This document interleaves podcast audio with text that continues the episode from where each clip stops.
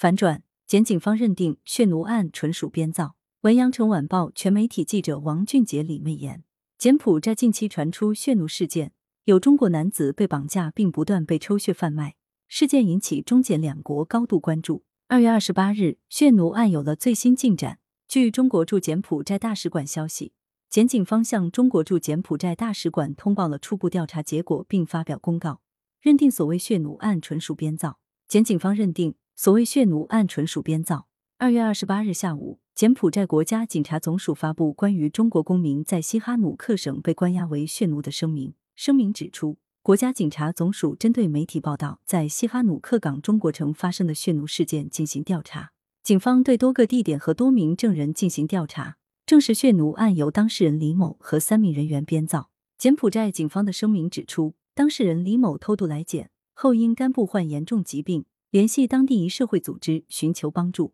先后有三人出于不同目的协助李编造、宣传其被非法拘禁、受到虐待及充当血奴的假新闻，误导舆论，严重影响社会秩序。案件下部将移交检司法机关审理。同一天，检警方向中国驻柬埔寨大使馆通报了初步调查结果。至此，在柬埔寨官方层面，血奴案已经反转。羊城晚报全媒体记者梳理发现。当地华文媒体《简中时报》二月二十五日曾报道称，柬埔寨警方已掌握血奴案重要线索。该报道称，有一位未具名的高级警官透露，柬埔寨国家警察总署已对血奴案当事人进行问话，当事人口供使案情大反转。记者留意到，当天救助了李某的中检一工队队长陈宝荣被柬埔寨警方带走调查。中检一工队在其微信公众号指出，陈宝荣于二十五日中午时分开始。接受柬埔寨警方调查，全程有翻译志愿者陪同。中柬义工队支持警方查明事实真相，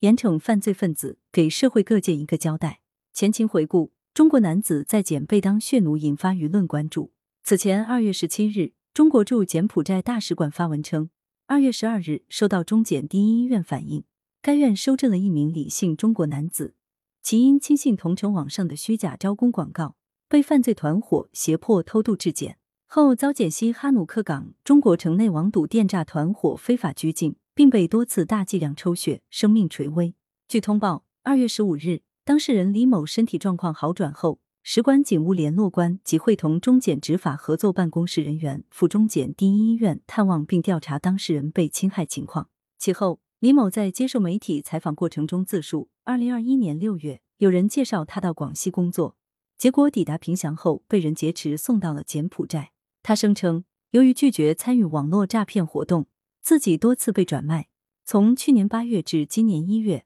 他一共被胁迫抽了七次血，一次两大瓶。无辜成年男性在柬埔寨被当作血奴，这一事件在国内迅速被发酵声讨。为尽快立案调查，中国驻柬埔寨大使馆分别向柬警察总署、西哈努克省和国公省警方通报相关线索，要求柬警方高度重视并予立案。在二月十七日的通报中，中国驻柬埔寨大使馆称，柬西哈努克省警方已正式就此立案，中柬两国警方正协同开展相关侦查工作，力争尽快破案。中国驻柬埔寨大使馆将继续跟进此案审理。目前，柬埔寨警方在公开声明中并未公开明确证据，有舆论据此认为，血奴案存在的疑点还有待进一步调查和结果公布。中国驻柬埔寨大使馆表示，下一步。大使馆将继续跟进此案审理，在中柬两国法律框架下保护好有关当事人的合法权益，